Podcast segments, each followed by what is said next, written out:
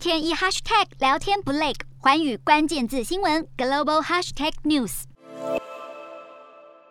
这次东协美国特别峰会一直传言将由美国总统拜登亲自出马，中国外交部高调指责美国要把东协国家当棋子卷入地缘政治斗争。美中在东协的较劲意味十分浓厚，因为中国“一带一路”少不了与东协连接，而美国的印太同盟也紧密围绕东协。会见东协领袖之一新加坡总统李显龙时，拜登高调表示，就算欧洲的乌俄战争让美国分神，但美国仍然要迅速实施印太战略。新加坡联合早报分析，美国对抗中国的印太战略需要加强与亚太伙伴的合作，相信美国会在这次峰会探讨与东协结成全面战略伙伴关系。而目前东协只有两个全面战略伙伴，就是中国和澳洲。目前在中国明确表态反对美国利用东协的时候，东协是否要与美国结成全面战略伙伴，相信是东协领导人十分头痛的问题。而面对美中双方的拉拢，印尼已经表态不会选边站。自二零零八年以来，中国一直是东协的最大贸易伙伴。二零二零年，中国与东协间的贸易额接近台币二十一兆七千八百一十二亿，而美国与东协之间只有十一兆七千七百九十亿。但同年，美国在东协的直接投资额达到了一兆三百二十六亿台币，比中国的三千五百七十亿还高出两倍。